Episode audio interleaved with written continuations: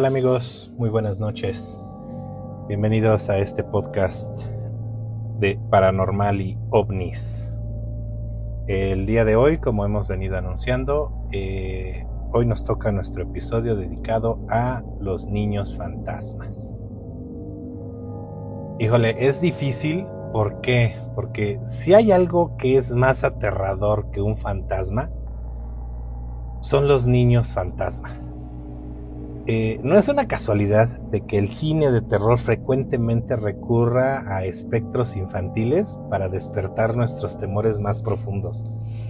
Eh, ya que, bueno, aunque nadie sabe con certeza la razón por la que los fantasmas de los niños nos producen tanto miedo, si lo pensamos bien, eh, la malicia que pudo desarrollar un espectro infantil hasta su muerte es poca, pero nadie se detiene a pensar en una razón por la que esta clase de aparición da miedo.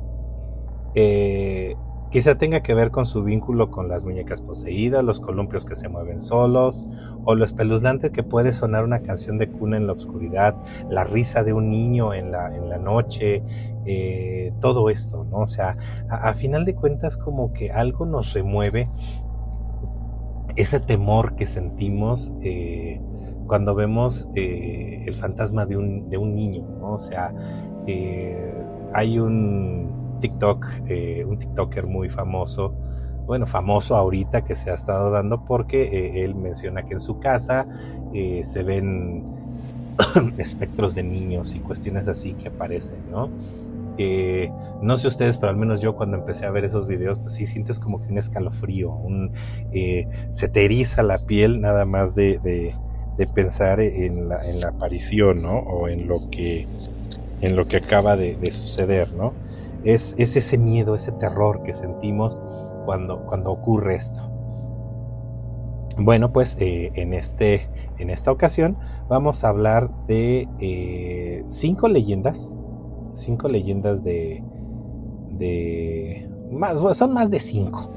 Eh, los principales son algunos que se consideran como reales debido a la, cantidad de gente que, que, se les han aparecido, ¿no? y algunas otras que tengo por ahí guardadas. Bueno, pues vamos a empezar. Primero que nada, hablemos de los niños fantasmas en la Torre de Londres. Eh, entre los mayores enigmas de la historia de Gran Bretaña figura el paradero de los hijos de Eduardo IV. La versión más popular es que los príncipes de 9 y 12 años quedaron encerrados en la Torre de Londres donde Ricardo III, su hijo, su tío, perdón, los asesinó. Son rumores, pues la desaparición de los jóvenes jamás se esclareció. Los vieron vivos por última vez en el verano de 1483 mientras jugaban en el jardín. En 1674 una cuadrilla de obreros que restauraban la Torre de Londres encontraron una caja junto a una escalera, junto a una escalera. Al interior estaban los esqueletos de dos niños cuyas, edades parecían coincidir con la de los hijos desaparecidos de Eduardo IV. Jamás existió una confirmación de identidad, pero la evidencia circunstancial sugería que eran los príncipes. Los restos se trasladaron a la catedral de Westminster, pero el espíritu de los niños se quedó en la Torre de Londres. Se dice que sus fantasmas son muy conocidos ahí, se les ha visto vestidos con camisones blancos mientras flotan por las escaleras y ocasionalmente sueltan una que otra risa. También se aparecen en, las al, almenas y los han visto jugando en los terrenos del castillo. Sin embargo, en algunos relatos aparecen llorando y aferrándose uno al otro, como si revivieran el trágico final que los condenó a ese lugar. Estos fantasmas son muy, eh, son muy conocidos, muy, son famosos a final de cuentas, porque es la, la emblemática Torre de Londres. Eh, y pues bueno, los visitantes que, continuamente tiene, pues han reportado que los han visto. Entonces, es por eso que se considera un caso, eh, un caso real de fantasmas de, niños, ¿no? Porque a final de cuentas, pues bueno, este, está todo ese trasfondo de lo que ocurrió con estos, con estos niños, ¿no? Y al final de cuentas, pues el terror que vivieron y, y la muerte tan repentina que los llevó, pues bueno, dio a origen a esto a esta, a esta leyenda ¿no? de los niños fantasmas en la Torre de Londres. Bueno, pues como, como lo hicimos en, en un programa pasado, vamos a, este, a narrar la historia en una de sus tantas versiones. Y pues bueno, vamos a tratarle de dar un poco de, tono lúgubre de lo que estamos acostumbrados, ¿no? Como así como fue como la creepypasta. Ahora lo vamos a hacer, pero con los niños fantasmas. Entonces, pues bueno, espero que, que les guste este relato. Se llama Los niños fantasmas en la Torre de Londres. En lo más profundo de la noche, en la enigmática Torre de Londres, cuando las sombras se alargan y los susurros del pasado parecen cobrar vida, la leyenda de los niños fantasmas se despliega como un oscuro tapiz de misterio. La luna, apenas visible entre las nubes, arroja su luz tenue sobre la piedra antigua, iluminando una historia que ha perdurado a lo largo de los siglos. En una época antigua, cuando los cimientos de la torre aún estaban frescos, con la historia tumultuosa de la realeza, dos pequeños príncipes, Edward V y Richard, fueron confinados en las frías paredes de la torre por órdenes traicioneras. Se dice que su desaparición misteriosa tiñó de sombras los pasillos de piedra y sus almas atrapadas entre la vida y la muerte vagan por los rincones más oscuros de la torre. En las noches silenciosas, el eco de risas infantiles parece danzar entre las sombras, pero ningún ser vivo se atreve a proclamar la autoría de tan alegre alboroto. Aquellos valientes visitantes que se aventuran en la Torre de Londres pueden sentir el escalofrío en el aire, como si las, risas de los niños resonaran en su esencia. Se cuenta que en el rincón más recóndito de la torre, donde la obscuridad se atreve a desafiar incluso a la luz de la luna, los niños fantasmas materializan sus presencias de una manera que pone a prueba la cordura de cualquier testigo. Sombras que se deslizan por las paredes, risas que retumban en los oídos como un eco lejano, y la sensación inquietante de ser observado por ojos invisibles. Cuentan los lugareños que en una noche de niebla densa se puede vislumbrar la figura etérea de dos niños jugando a las sombras en el rincón más olvidado de la torre. Sus risas alegres y melancólicas a la vez cortan el aire de la noche como un eco de un tiempo que se perdió en la traición y la intriga real. Los visitantes temerarios que se aventuran a pasar la noche en la torre a menudo relatan encuentros escalofriantes con los niños fantasmas, historias de susurros en la penumbra pequeñas, huellas húmedas en el suelo de piedra y la inquietante sensación de ser abrazado por una presencia invisible han alimentado la leyenda a lo largo de los años. Así, la Torre de Londres guarda celosamente su secreto más oscuro, la historia de dos pequeños príncipes cuyos espíritus perduran en los rincones más sombríos, recordándonos que incluso en las grandes de la realeza la traición puede teñir el destino con el pincel más oscuro de la historia y, así, en cada susurro de la brisa nocturna, la leyenda de los niños fantasma persiste, invitando a aquellos dispuestos a enfrentarse a sus miedos a descubrir la verdad oculta entre las frías piedras de la Torre de Londres. Bueno amigos, como acaban de escuchar, esa es una interpretación de lo que es la leyenda de los niños de la Torre de Londres. Este, pasemos al siguiente caso. El siguiente caso o historia que, mencionan como, como real, como verídico, es el bebé fantasma del castillo de Crates. Esta es otra leyenda de un niño fantasma que habita un castillo, aunque sucede en Escocia, el castillo de Crates es una edificación del siglo XVI a orillas de Lounge. El bebé fantasma que habita el castillo de Crates suele aparecer acompañado de un espectro adulto. Muchos creen que se trata de su madre y la han apodado la Dama Verde de Crates. La leyenda dice que esta mujer vivió en aquel castillo a orillas del lago antes que lo derribaran Posteriormente, las mismas rocas se emplearon para levantar la estructura que hoy se mantiene de pie. Otras leyendas mencionan que era una criada que vivió en el castillo, más nuevo en el siglo, eh, más nuevo en el siglo XVI, aunque se desconoce su identidad. La historia del, fantasma bebé en el castillo de Crates goza de cierta credibilidad debido al número de personas que vieron los espectros, incluida la reina Victoria. El fantasma adulto suele aparecer en la misma habitación y siempre lleva el mismo atuendo, una bata verde. Flota por el lugar y se detiene frente a una chimenea donde toma al bebé y lo arrulla entre sus brazos. Se dice que en la década de 1800 unos trabajadores que renovaban la habitación de la Dama de Verde localizaron los restos de una mujer y un bebé justo bajo la chimenea.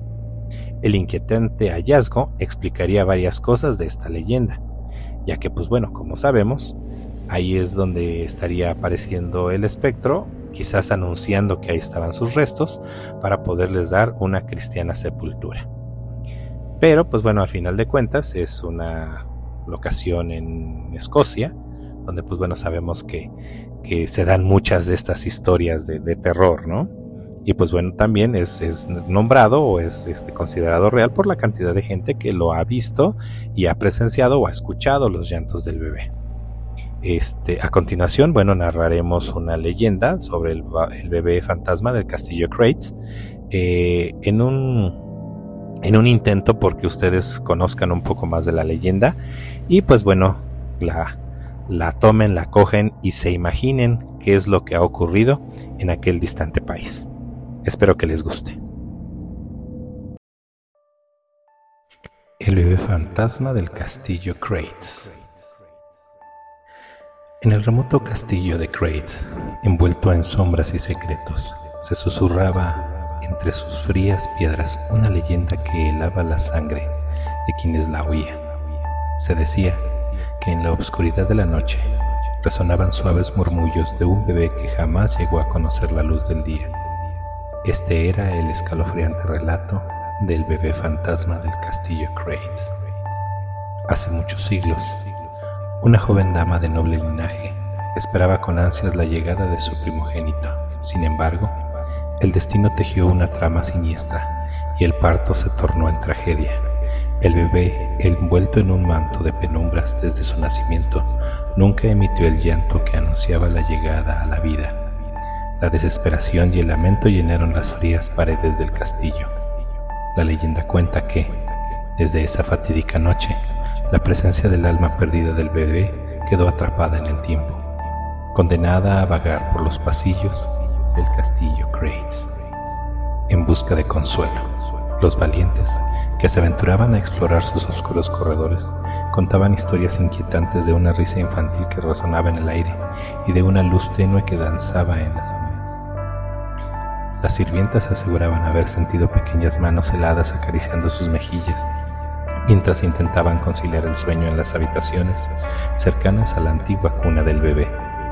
Se decía que las velas parpadeaban al ritmo de susurros ininteligibles, como si el espíritu del pequeño intentara comunicarse desde el más allá. A medida que la leyenda crecía, algunos valientes aventureros se atrevieron a realizar rituales para invocar al bebé fantasma, buscando respuestas o liberar su alma atormentada. Sin embargo, muchos juraron haber sentido una presión gélida en el aire y haber escuchado risas infantiles que los perseguían incluso después de abandonar el castillo. El misterio del bebé fantasma del castillo Crates persiste hasta el día de hoy, atrayendo a aquellos que buscan descubrir la verdad detrás de los susurros y las sombras que envuelven sus pasillos. ¿Es el alma del bebé condenada a vagar eternamente? ¿O hay alguna historia sin contar que espera ser revelada en las entrañas de este antiguo castillo? Solo los valientes osarán enfrentarse a la espeluznante verdad que aguarda en la oscuridad del castillo Crates. Bueno amigos, espero que les haya gustado. Continuamos. La siguiente leyenda que se considera como un relato real es el del niño fantasma de los ojos huecos de Cannock Chase. Es un bosque británico llamado Cannock Chase acecha el fantasma de un niño sin ojos que suele meter en problemas a las personas desprevenidas.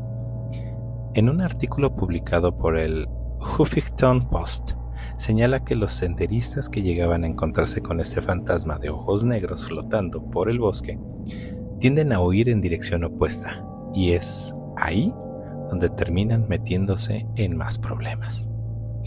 Se desconoce la identidad de este fantasma, aunque los reportes sobre sus apariciones comenzaron eh, hace tres décadas. Los locales creen que está relacionado con una serie de asesinatos de niños que sucedió en 1960. Sin embargo, otros consideran que no se trata de un espíritu infantil, sino de una fuerza demoníaca. En algunos relatos lo describen como entre risueño y juguetón, y aunque en otros aparece gritando y huyendo como si buscara escapar de un gran peligro, en ambos casos parece que la intención es que las personas de buen corazón lo sigan. Se desconoce a dónde los lleva, pero no debe ser un sitio encantador. Como dato curioso, en Canot Chase también se ha reportado la presencia del misterioso hombre cerdo o Pigman. Bueno, esto es eh, acerca del niño, ¿no?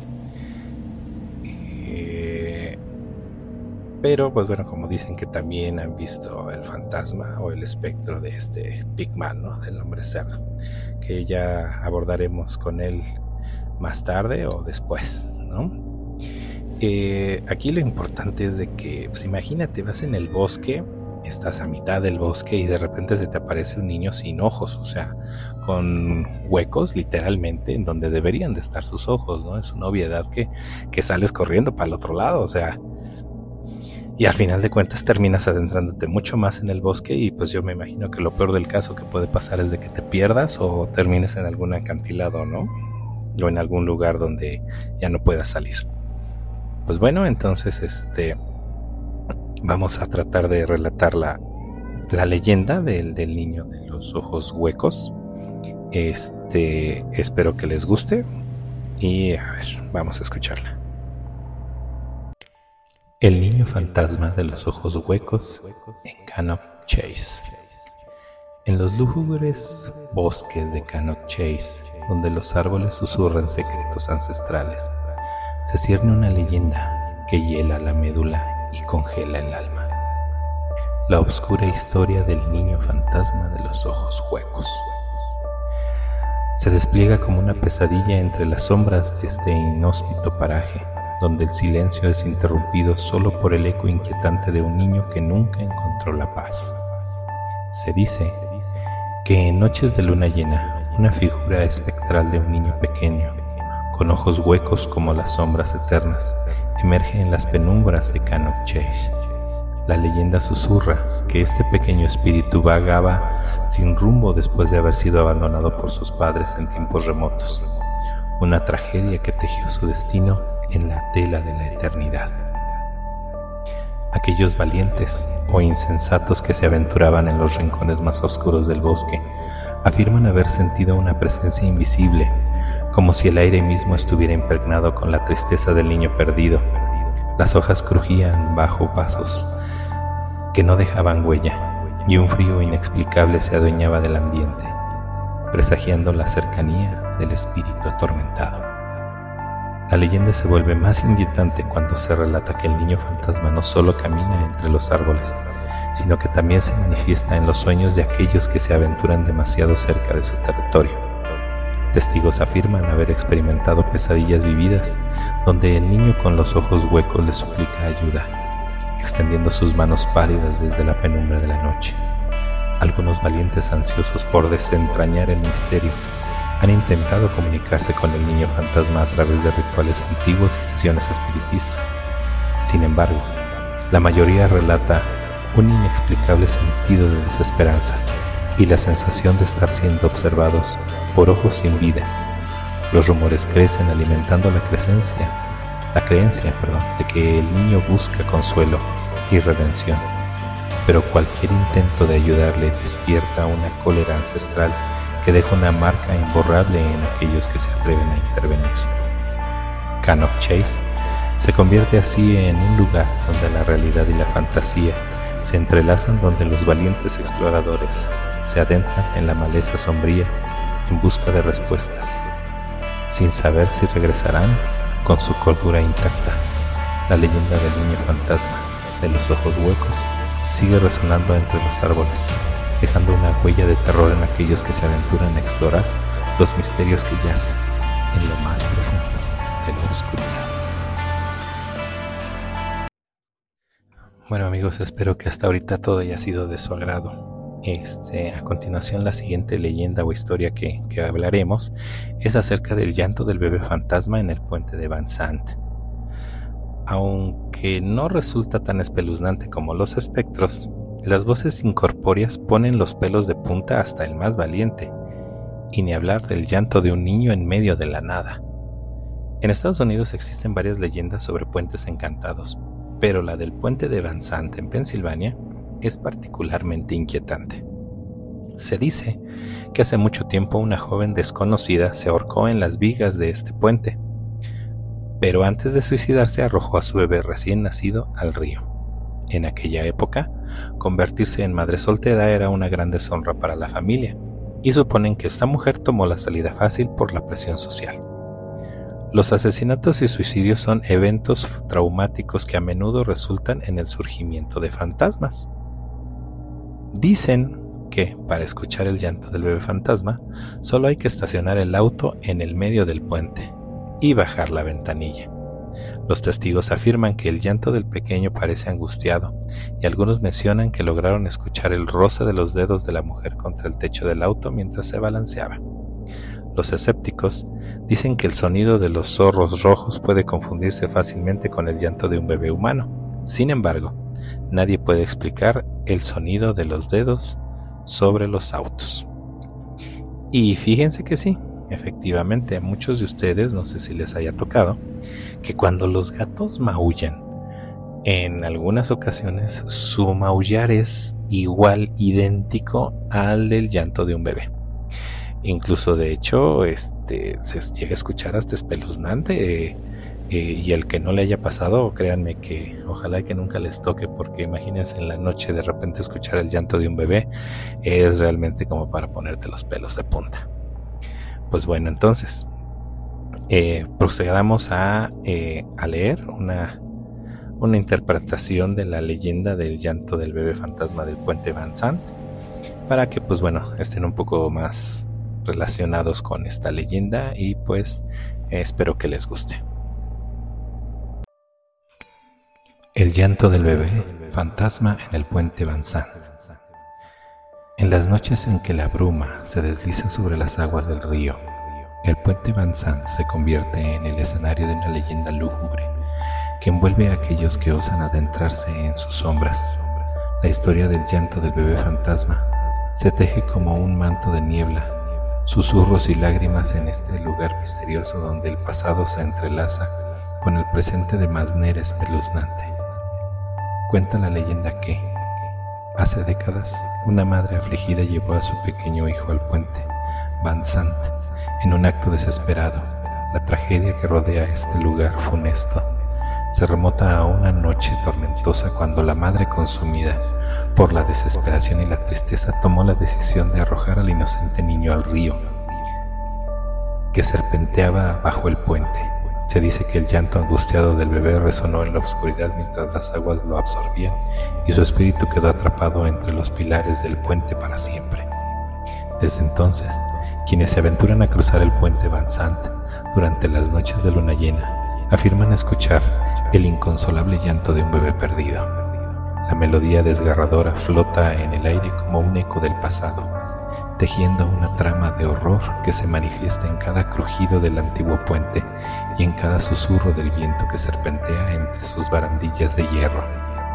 Los valientes que se acercan al lugar sienten un escalofrío que les recorre la espalda, mientras la atmósfera se impregna con una tristeza inexplicable.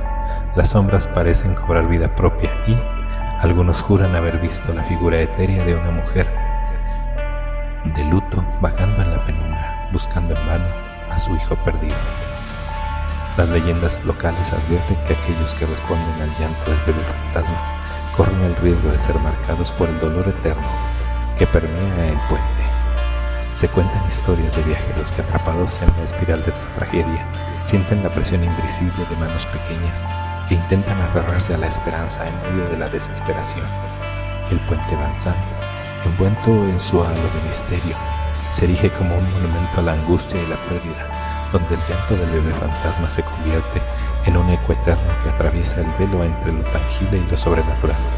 Quienes se aventuran a cruzar sus sombras deben prepararse para enfrentarse al dolor del pasado y a la inquietante verdad que se esconde en cada rincón de este puente, embebido en la tragedia del llanto eterno. Bueno, espero que les haya gustado esa historia del llanto del bebé. Otra historia que quiero contarles de fantasmas de, niños es el fantasma de May Hayes. Cuando hablamos del asesinato de un niño, Es muy difícil culpar al espíritu de un pobre inocente por intentar aferrarse a la existencia en el mundo terrenal. En East Lake, East Lake Park, Birmingham, Alabama, existe la leyenda del fantasma de May Hayes. En 1888, cuando apenas era ella una niña de 8 años, unos pescadores encontraron su cadáver flotando en el lago. Tiempo después, la policía localizó los cuerpos de su madre y su hermana en un canal cercano. Las investigaciones determinaron que el responsable era el padre de May. El hombre abandonó la ciudad tras asesinar a toda su familia para casarse con una mujer que acababa de conocer. Dicen que la pobre May Hayes aún vaga en East Lake buscando a su madre y su hermana. Los testigos afirman que la han visto a orillas del lago flotando sobre el agua y justo bajo la superficie. El fantasma es tan famoso que algunos locales arrojan claveles al lago en Halloween para honrar el espíritu de May Hives. Bueno, esta es la historia de, esta niña. Es, en realidad su, creación es algo melancólica debido a que, pues bueno, su padre la, mató a ella y a, sus, a toda su familia y pues bueno, ella está vagando ahí eh, en este asunto. Bueno, este, a continuación, bueno, como ya saben la, dinámica que venimos haciendo, les voy a contar la leyenda de El fantasma de May Hayes.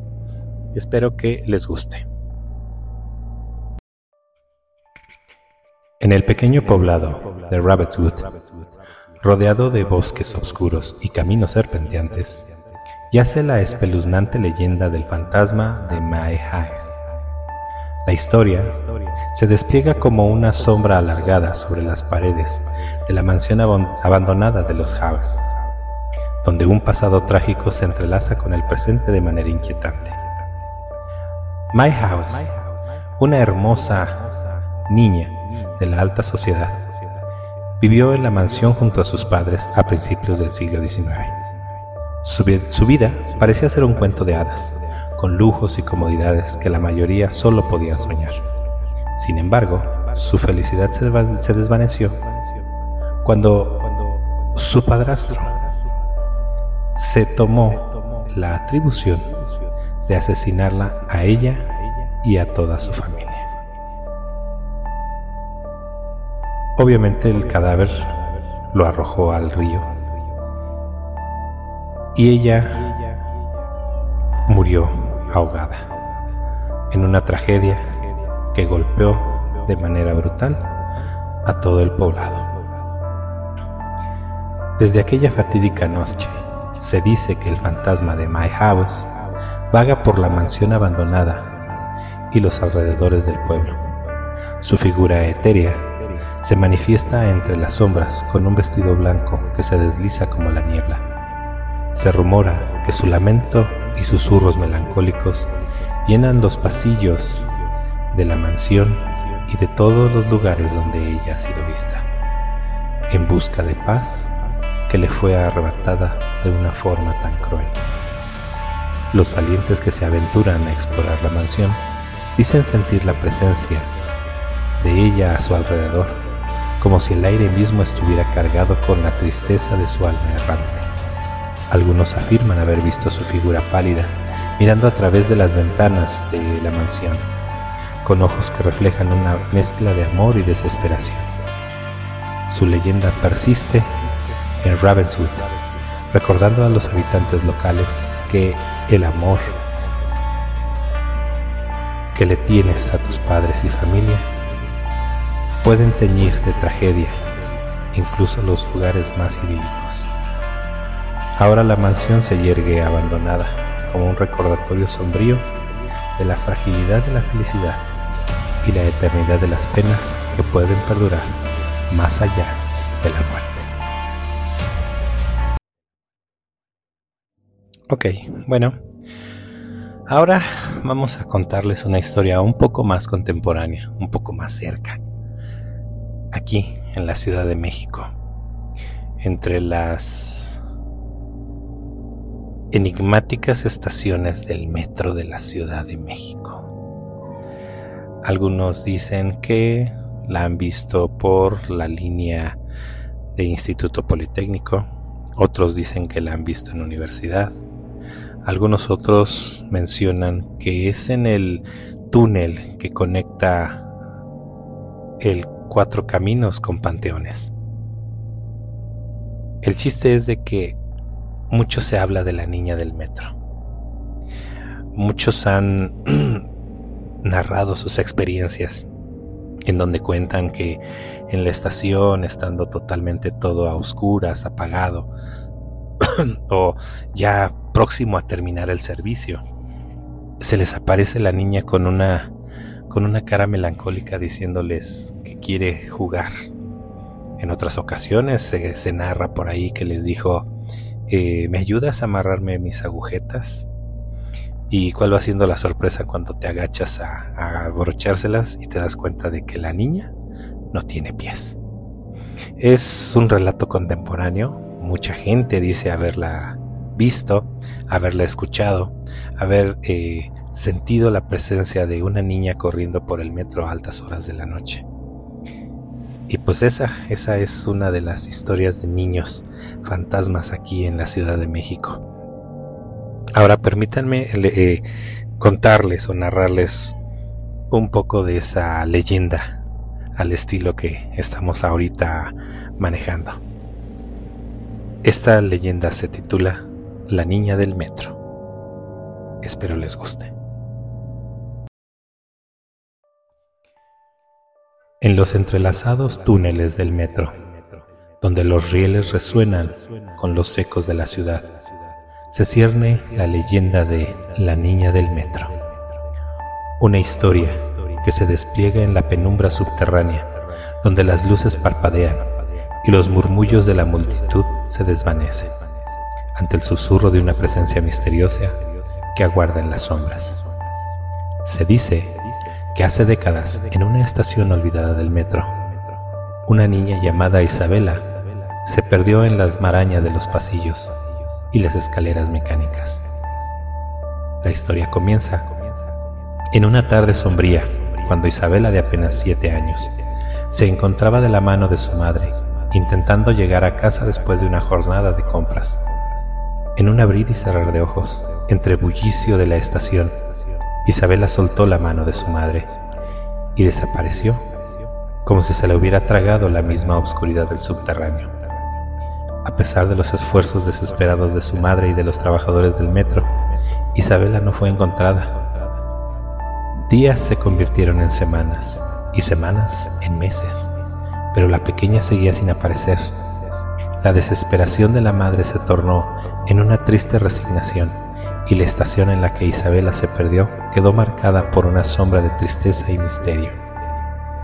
Desde entonces, viajeros y empleados del metro han afirmado haber sentido la presencia de una niña solitaria de cabellos oscuros que vaga entre los andenes y los túneles en busca de su hogar perdido. La figura de Isabela se materializa en los reflejos de las ventanas y en los oscuros rincones de la estación su vestido blanco ondeando como un fantasma de la inocencia perdida. Los valientes que han intentado acercarse a la niña del metro cuentan que, al acercarse, la sensación de frío aumenta y un murmullo suave se cuela entre los sonidos del tren y las voces de la gente. Algunos aseguran haber escuchado el eco de una risa infantil que se desvanece en el aire, como si Isabela intentara comunicarse desde el más allá. Las leyendas cuentan que en ciertas noches la estación se sume en un silencio inquietante, solo interrumpido por el eco de los pasos invisibles de la niña del metro.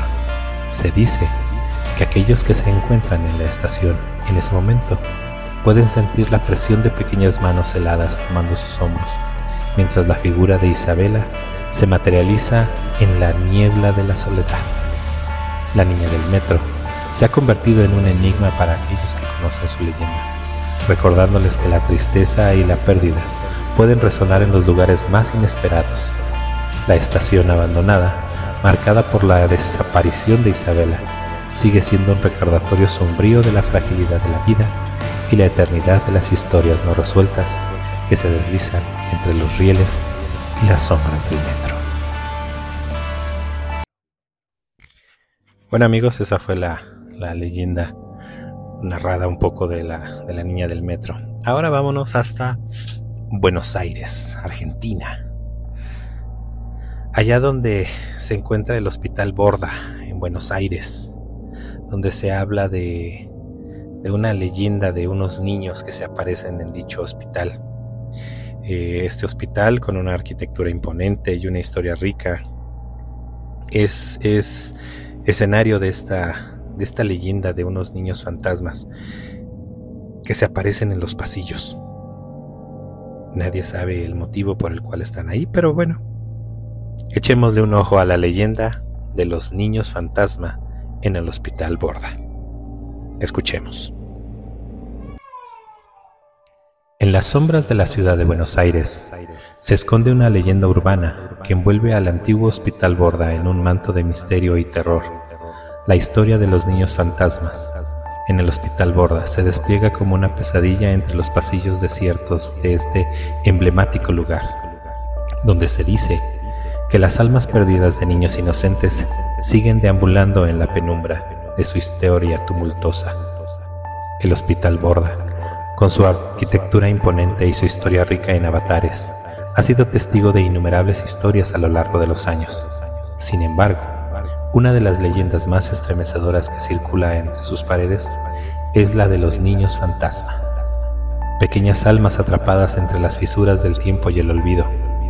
Cuentan los relatos que en las décadas pasadas, cuando el hospital aún fungía como un lugar de cuidado para la salud mental, se alojaban ahí niños que por diversas circunstancias se enfrentaban condiciones difíciles se habla de historias de niños que en la soledad de sus cuartos dejaron su último aliento sin tener la oportunidad de experimentar la plenitud de la vida.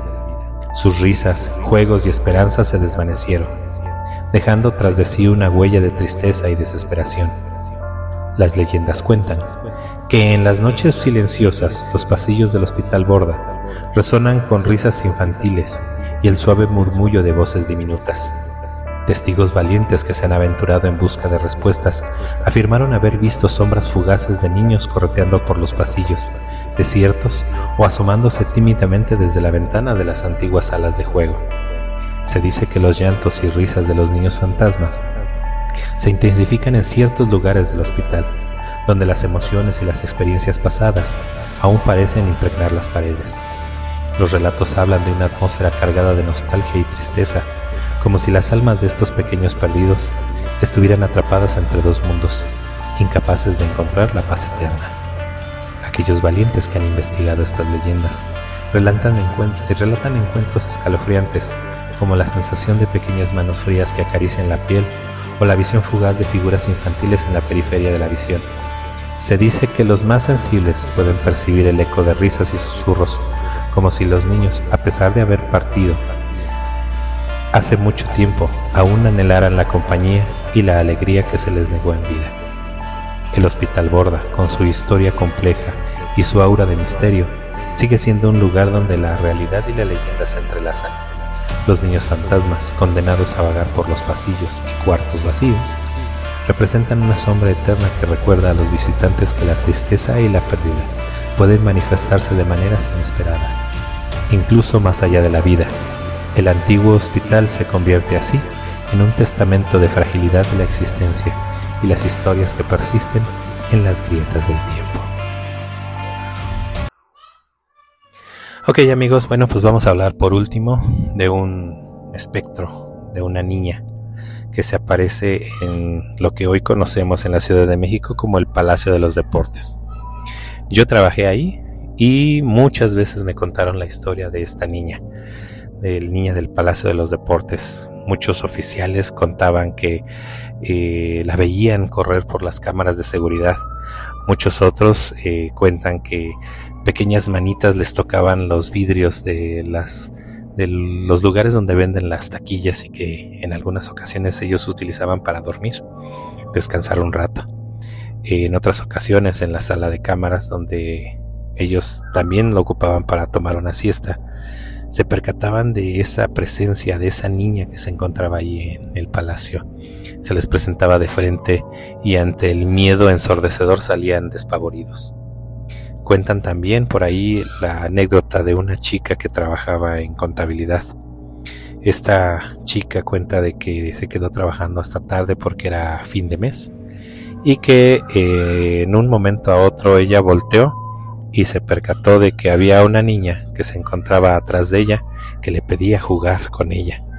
Ella igual también salió despavorido, fue atendida por un sitio de taxis que se encontraba fuera del Palacio de los Deportes y que pues bueno, a final de cuentas, ellos fueron los que la atendieron y fueron testigos de la narración de ella del haberse topado con esta niña.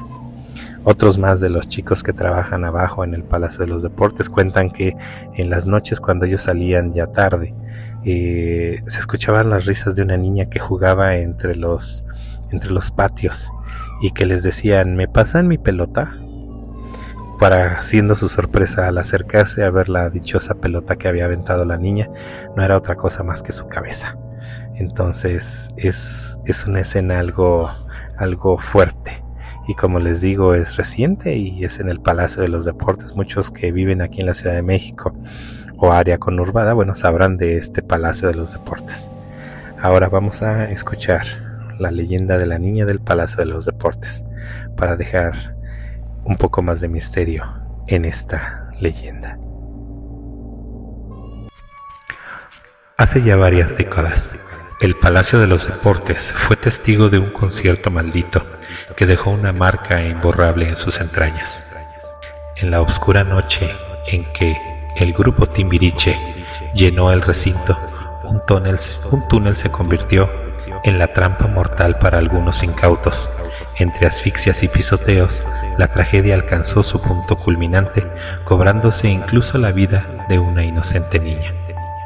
Desde aquel fatídico evento, el Palacio de los Deportes se ha convertido en el lugar de la leyenda más espeluznante. Quienes tienen el deber de cuidar el lugar murmuran sobre extraños ruidos que retumban en los pasillos desérticos, donde la luna se la alza en el firmamento, las luces caprichosas parpadean en un baile macabro que desafía toda lógica humana. En el corredor, donde la multitud se convirtió en una masa mortífera, los guardianes nocturnos han afirmado haber sido testigos de fenómenos inexplicables. Una sombra apenas perceptible deambula por los vestigios de aquel túnel de desgracia. Cuentan que es la manifestación de la niña que partió demasiado pronto un alma atrapada entre el reino de los vivos y el más allá. La historia toma un giro aún más aterrador cuando se dice que la pequeña espectral se divierte en solitario. Testigos afirman que la niña del Palacio de los Deportes juega en la penumbra, pero su juego macabro revela la verdadera naturaleza de su existencia. En lugar de una pelota, utiliza su propia cabeza. Una visión tan horrenda que los valientes que se aventuran a contarla apenas pueden articular las palabras. Así, las noches en el palacio se tejen con hilos de terror y misterio. La niña del túnel, condenada a revivir su tragedia una y otra vez, se convierte en la sombra que acecha en la penumbra, un recordatorio escalofriante de los oscuros secretos que pueden ocultarse tras la fachada de un lugar que en apariencia debería estar lleno de alegría y entretenimiento. Bueno amigos, esta ha sido la última historia como podrán ver, hay diferentes historias de terror contemporáneas, pasadas, pero siempre con niños espectrales como sus principales protagonistas. Espero que les haya gustado este podcast. En la próxima semana trataremos de hablar del terror en la Navidad. Eh, De ahí haremos una pausa de una semana para completar el año nuevo y continuaremos en enero. Espero que les haya gustado. No dejen de compartirnos, eh, recomendarnos con sus conocidos. Búsquenos en Facebook. Estamos como el grupo de Paranormal y OVNIS. Eh, mm, también compártanos. Estamos en las principales plataformas de podcast, así como en YouTube en YouTube trataremos de estar ya no nada más creando videos con el audio, sino trataremos de estar creando ya unos, unos videos con imágenes y videos de, de lo que les estamos hablando. A final de cuentas lo único que queremos es ser una comunidad grande y pues en algún momento dado quizás hasta hacer lives donde cada quien venga a contar sus historias. Como ven. Apóyennos, síganos compartiendo, compartan, comenten, Díganos qué les gustaría escuchar, qué no les gustaría escuchar. Y si pueden, regálenos un donativo. En la página de RSS encontrarán la forma. Por mi parte ha sido todo. Que disfruten su noche. Y no me queda más que decirles, como en cada episodio, que la obscuridad acecha a cada momento. Buenas noches.